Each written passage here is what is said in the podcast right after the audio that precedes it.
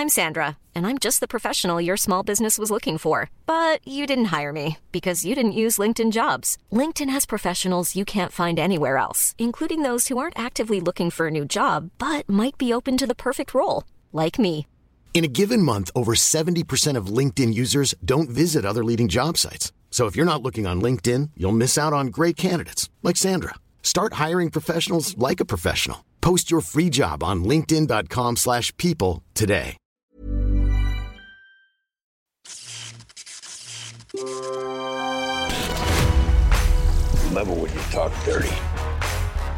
Bon, je tiens à dire avant qu'on commence que j'ai une tête de zomblard, hein, et c'est pas ma faute. C'est quoi la faute? C'est ça. voilà, donc j'ai une tête dans le cul parce que j'ai pas dormi de la nuit, euh, parce que je me suis blessé comme un con, et voilà quoi. Bon, alors on fait quoi en premier? Ah, on fait Argile. Déjà avec un nom pareil, hein. vous pouvez pas être une réussite. le connard. Je suis un peu mi-figue, mi-raisin parce que j'arrive pas, tu vois, pour moi, Kingsman, euh, ça reste là, quoi. En termes de blockbuster fun, ça reste, ça reste là. Le mec, il a fait tout ce qu'on kiffe, quoi. C'est rythmé, c'est percutant, c'est un minimum transgressif, c'est euh, un bon esprit euh, comme il fallait, euh, tu vois, ça titille, mais toujours de manière fondarde. Et puis l'air de rien, ça te balance des petits trucs euh, sur, sur le monde. En fait, c'est une espèce de férocité larvée, mais faite avec une, une telle intelligence, un tel état d'esprit. Ouais, j'étais ressorti avec une banane, j'allais le revoir le lendemain, le film, et ça reste, tu vois. Bon, alors après, on se tape Kingman 2, et là, tu fais, et puis alors le 3, tu aïe, aïe, aïe, aïe, aïe. Donc forcément, alors moi, ce qui, au départ, je te dis, ah cool, bon, il fait, il fait autre chose qu'un Kingsman, cool, puis tu vois la bande-annonce. Et tu fais, ah, ouais, il fait un Kingsman, il fait pas un Kingsman, mais ça ressemble quand même vachement à du Kingsman, quoi. Bon.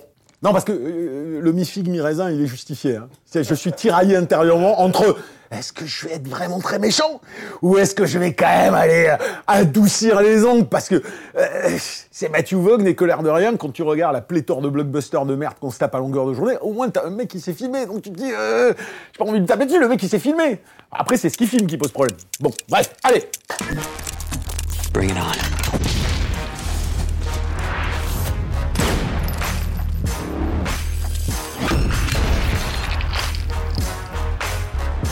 Don't fuck with me. En fait, on aurait dû appeler cette émission un café avec Yannick ça, aurait eu un côté un peu plus aristocratique, un peu plus sympathique, non Tu trouves pas? Bon, allez, bref. Salut, c'est Yannick Dahan, et aujourd'hui, je suis en mode mi-figue, mi-raisin. Vieille expression d'agriculteur en colère, ce qui n'est pas tendance, je le sais, puisque je vais chroniquer un film qu'on attendait beaucoup, mais qu'on attendait surtout au tournant. Je parle bien sûr à le dernier blockbuster en date de l'autre fois brillant Matthew Vaughn, après 10 ans de Kingsman. 10 ans qui virent le réel glisser de l'inventivité féroce, jouissive et iconoclaste au rattache total, en passant par de l'incompréhensible consensus mou qui désillusionna même ses apôtres les plus enthousiastes dont je faisais partie. Dix qui jamais n'entameront vraiment la virtuosité de sa mise en scène, mais qui, hélas, la mirent au service d'ambitions narratives, sinon discutables, en tout cas de moins en moins convaincantes. Si le voir revenir avec un film original et non plus une suite était plutôt rassurant, la bande-annonce d'Argyle a vite fait craindre une forme de redite, et je suis gentil dans l'euphémisme, tant au niveau du concept, de la forme, que d'un humour méta, qui n'est désormais plus ni très original, ni foncièrement malin. Est-ce à dire au vu du résultat que Matthew Vaughn s'enfonce encore plus que dans Kingsman 3 Non, je vous rassure. Mais si le film reste gentiment sympathique, c'est pas hyper folichon non plus. Whoa! Hey! There's a cat in there! Oh my god, you're Ellie friggin' Conway. author of Argyle series, Ellie Conway. I am such a fan! Oh yeah? What is it you do? Espionage. Would you sign my book? Here we go. I love this book!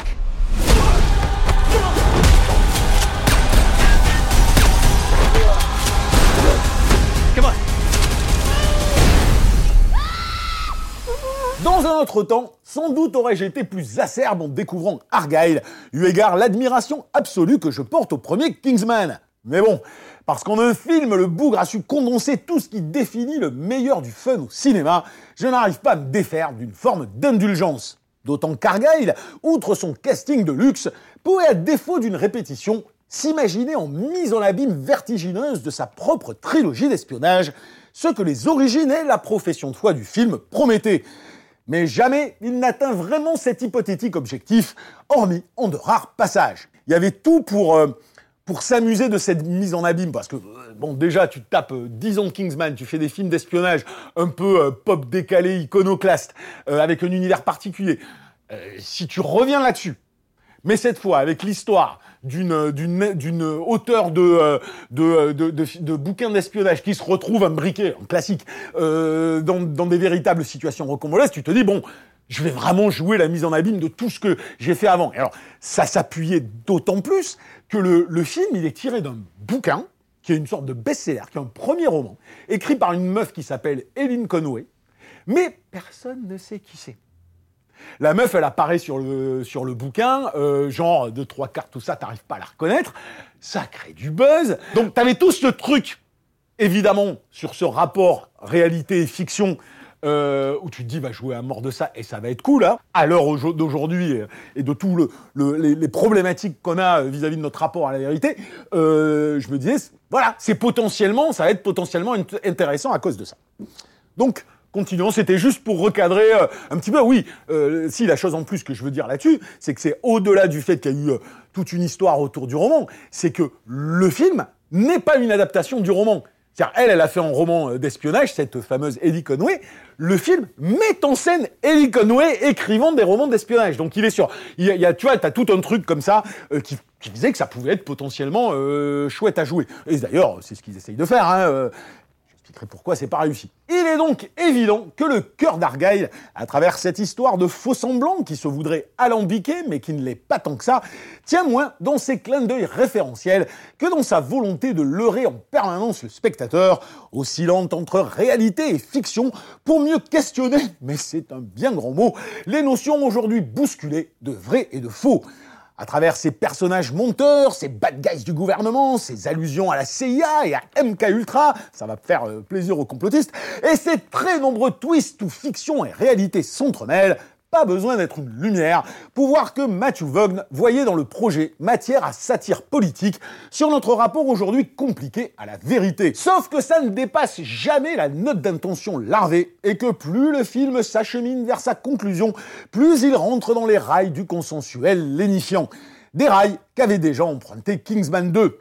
La raison de cet auto-focage thématique tient simplement dans le fait que le scénario, malgré des retournements de situation parfois fun ou bien amenés, se contente de pomper ses plus illustres modèles sans jamais les transcender. Un zeste du magnifique, en moins iconoclaste, un soupçon dans la poursuite du diamant vert, en moins fun, un peu de Night and Day, en moins drôle, ou encore une fois après Kingsman 2, une revisite plus littérale du concept d'au revoir à jamais.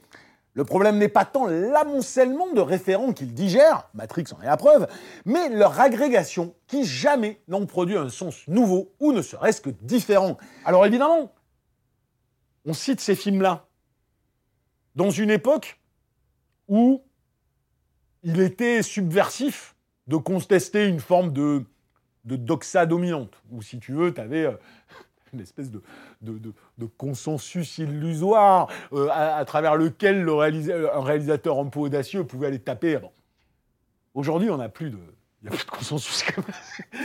C'est comme- une telle hystérisation de la société, de, de communautarisation de pensée, de, euh, qu'en fait, effectivement, tu vas pas tacler de la même manière, de manière subversive, mais par contre, questionner euh, la notion de vérité, la notion de, mensonge, euh, euh, cette perte de repère sur la post-vérité. Oui, mais alors il faut, faut rentrer, dans l'art. C'est ce que fait, je veux dire, à la limite, si c'est ça qui peut être potentiellement intéressant euh, comme thématique, bah, autant voir avec ses défauts aussi, mais autant voir Last Night in Soho, qui malgré tout euh, joue ne serait-ce que visuellement beaucoup plus intelligemment euh, ce rapport euh, fiction-réalité. On n'est pas, euh, on n'est pas chez les Cohen, hein, tu vois, c'est là aussi où tu vois la période, c'est-à-dire que tout d'un coup, il y a quand même euh, la réflexion, elle est, euh, elle est quand même descendue euh, vénère de quelques étages, quoi. Parce que les mecs, ils ont des velléités, c'est pas des mecs cons, mais, euh, mais, mais ça ça, ça n'a pas l'intelligence qu'on a, a eu à une certaine époque où tu sentais que tu pouvais regarder des films populaires, mais en même temps, tu creusais un peu, il y avait un level derrière que moi je retrouve plus. Même si le mec, il te fait marrer parce qu'il te parle de Deep State, il te parle de, il te parle de MK Ultra, il te parle de tous ces trucs-là qui sont quand même des trucs que tu vois sur les réseaux, les complotistes parlent que de ça depuis, depuis 10 ans. Tu dis, mais t'en fais rien. T'en fais pas grand chose en fait. Euh, tu t'en sers même pas pour avoir un petit truc, allez, un peu vissard. euh, derrière. C'est ça, ça manque un peu de vis. Ça manque de couilles, ça manque de cailloux dans la chaussure, quoi. Il y a du coup un petit sentiment de paresse dans ces procédés qui font toujours mouche, mais qui sont exploités à l'identique, sans jamais réussir à les approfondir un tant soit peu. Je ne veux pas spoiler, mais vous verrez vite en regardant le film de quoi il retourne. Ça fait un peu chier, mais la mise en scène s'inscrit dans cette même logique de tentative de renouvellement infructueuse, où l'emphase des effets ne cache pas qu'elle tourne à vide. C'est assez flagrant dans le long climax aux velléités musicales, où Vogue ne fait son possible pour réinventer l'action, avec une scénographie sur glace inédite et un jeu sur les couleurs rose bonbon. C'est super sur le papier, c'est visuellement impeccable, voire bluffant, mais là encore, c'est au profit de mécaniques narratives désormais galvaudées. J'aurais beau louer le brio de la mise en scène, je commence personnellement à en avoir ras le cul. Des persos surhumains qui virevoltent dans des acrobaties aériennes au ralenti en butant 50 mecs à la fois sur une musique romantique qu'on s'imagine cool parce qu'elle se croit décalée. D'autres ont déjà fait ça 20 fois et nos nouveaux Mr. and Mrs. Smith ont déjà plus de 15 ans d'âge. Mais là, il y a un truc qui est quand même ouf, c'est que, même Sam Rockwell, il réussit à à l'aplatir. Mais t'as sa scène d'intro, pur Sam Rockwell, et t'es là, tu dis, oh putain, ça va être fun. Et juste derrière, c'est, c'est fini. Le mec, il a deux, trois petits moments, puis après, il devient terne. Et, euh, et, et, l'humour tombe à plat. Et puis le côté, tu sais, euh, je suis un peu iconoclaste, je suis un peu dé- décalé, c'est c'est tellement forcé, c'est tellement, euh, tu le vois tellement euh, venir à chaque fois cette tonalité. Elle est jamais, il y a jamais une surprise dans l'humour, il y a jamais un truc. euh, t'as- D'ailleurs, euh, preuve en est, hein, ils ont tout foutu dans la bande annonce, hein, parce qu'il y a rien d'autre. hein. Bon, une fois que tu as vu la blague avec le chat une fois, bon ben voilà, tu as compris la blague. Il y a rien de nouveau. C'est ça qui est hyper emmerdant. Et, et ça en arrive à, à, te produire ça même dans les scènes d'action. Tu as deux espèces de morceaux de bravoure à la fin du film. Bon, je, on parlait, ne les grille pas, puisque c'est c'est vraiment de la mise en scène, donc ça, c'est quelque chose à découvrir derrière. Donc, tu as une espèce de scène à la Mister et Mrs. Smith où euh, les deux amoureux, tu vois, se protègent en tirant sur 50 mecs, mais qu'est-ce qu'il fait? Il rajoute des fumées de couleurs, donc du coup, tu as une espèce de côté euh, bleu, rouge, rose, euh, très joli, c'est super bien filmé. Puis la meuf, à la fin, il se retrouve piégé sur une patinoire et, et elle va prendre ses patins et elle va aller désinguer 50 types en faisant des figures acrobatiques. C'est méga bien filmé. Mais quand je dis les mouvements de caméra, des, euh, des- des- un découpage, tu, tu dis, ouais, le mec, euh, il masterise. Mais ce que je vois, j'en ai rien à foutre. J'ai l'impression que le concept a déjà été euh, sur, sur, surexploité. C'est-à-dire que là, je pense qu'on arrive à un stade où la surexploitation de l'espèce de d'hyper-réalisme prétendument sexy euh, d'une scène d'action euh, euh, pour, créer un wow effect, tu vois, à base de chorégraphie délirante ou alors de cette espèce de pseudo-décalage pour maternelle, parce que maintenant, sans déconner, faire une scène d'action avec une musique romantique, tu dis c'est bon, je l'ai vu 20 fois, il y a un besoin vital, de, mais vital, de revenir à de l'âpreté, de revenir à de la brutalité, de revenir à du sec, de revenir du, à du méchant, quoi. Parce que là, là, tu peux plus.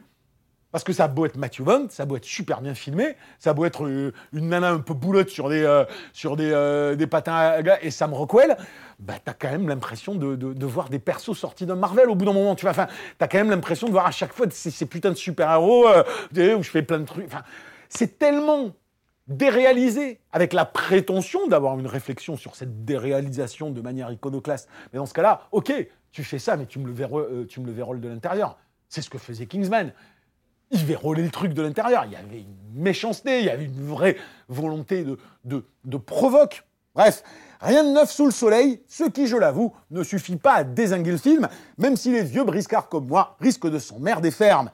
Mais quand on repense à Kingsman, Mon Dieu, on se dit que tout ça est bien sage, bien propre sur soi, bien confortable et au final bien puéril. Ça reste sympathique parce que Matthew Vaughn a un vrai savoir-faire, parce que ses acteurs sont cool, parce que sa mise en scène élève quelques séquences isolées, mais ça ne dépasse pas le stade du popcorn du dimanche pour faire plaisir à ces gosses qui ne savent plus, tant pis pour eux, qui était la sublime Kathleen Turner. Comme le disait très justement mon ami Moïsakis, face à la médiocrité rampante de l'époque, Vogue aurait dû radicaliser ce qu'il avait initié avec Kick-Ass et Kingsman.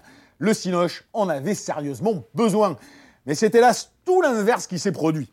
Aujourd'hui, et ça me rend très triste de le dire, il est rentré dans le moule. C'est...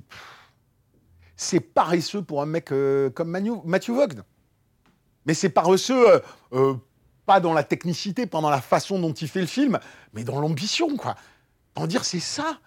Donc tu me fais 10 ans de Kingsman, tu me refais un truc d'espionnage pour t'assurer une forme de, succès similaire, mais tu dis, le mec, il est intelligent, donc il va me revisiter ça. Puis, cette espèce de, mise en abîme de Kingsman, on, on l'imagine d'autant plus qu'il fait même revenir euh, Samuel Jackson, il fait même revenir Sofia Boutella euh, euh, dans le film. Donc tu as des acteurs du premier, tu as un lien vidéo, tu as une même, une même volonté de, de, jouer sur une production design. Par exemple, tu vois, quand il fait la fiction, qui te met en scène le, roman de la nana, donc c'est là où, c'est là où tu as Dua Lipa de la bande-annonce, c'est là où tu as, comment il s'appelle, la Superman euh, Henri Cavill, euh, Henri euh, qui, revient, qui sont chouettes et donc ils ont un côté un peu post-60s dans le look, un peu un, peu coolos. T'as ce film qui commence avec cette espèce de longue exposition jusqu'à ce qu'elle rencontre Sam Rockwell qui lui dit je suis un espion dans le train. Puis t'as une scène de baston où évidemment il joue le parallèle entre Henri Cavill du roman et Sam Rockwell qui lui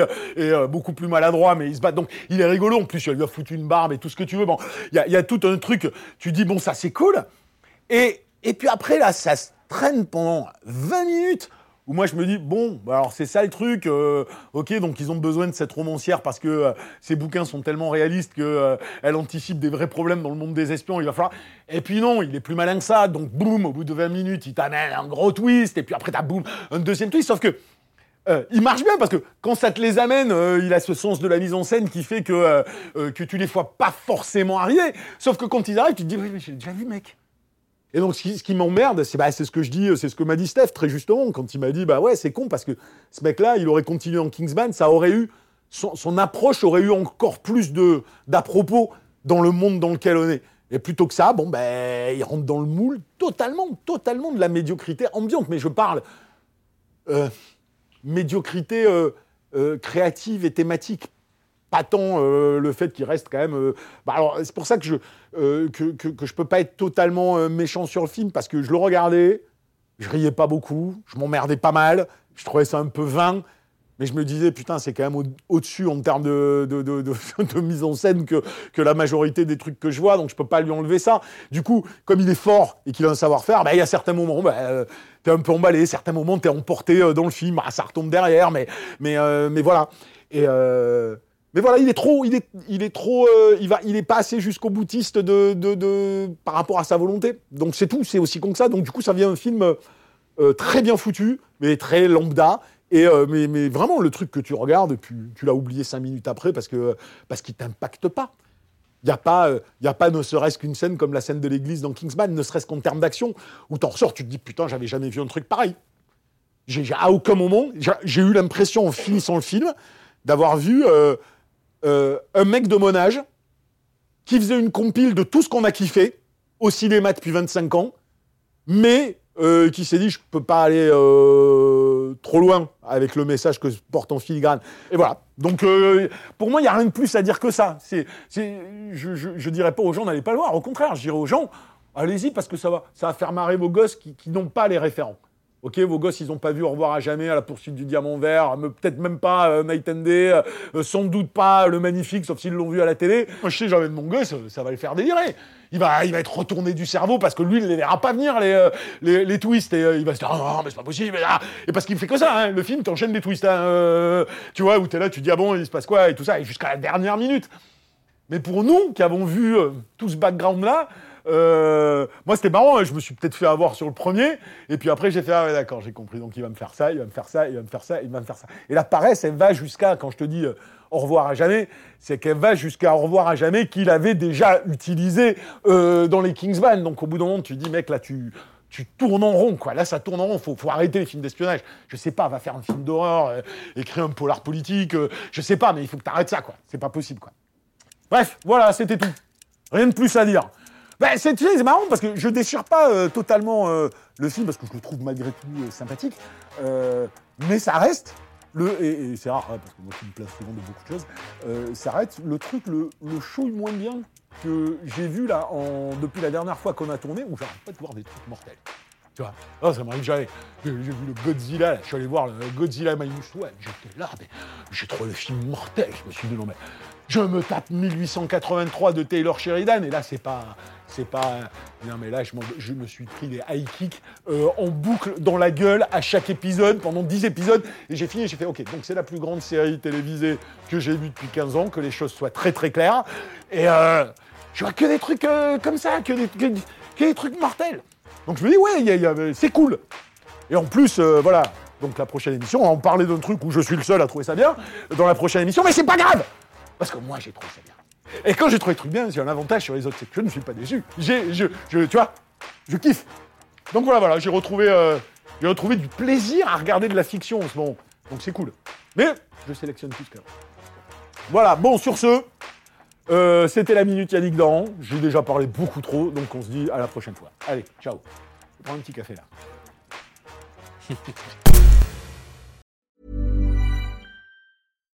Support comes from ServiceNow, the AI platform for business transformation. You've heard the hype around AI. The truth is, AI is only as powerful as the platform it's built into. ServiceNow is the platform that puts AI to work for people across your business, removing friction and frustration for your employees, supercharging productivity for your developers, providing intelligent tools for your service agents to make customers happier all built into a single platform you can use right now. That's why the world works with ServiceNow. Visit servicenow.com/slash AI for people to learn more.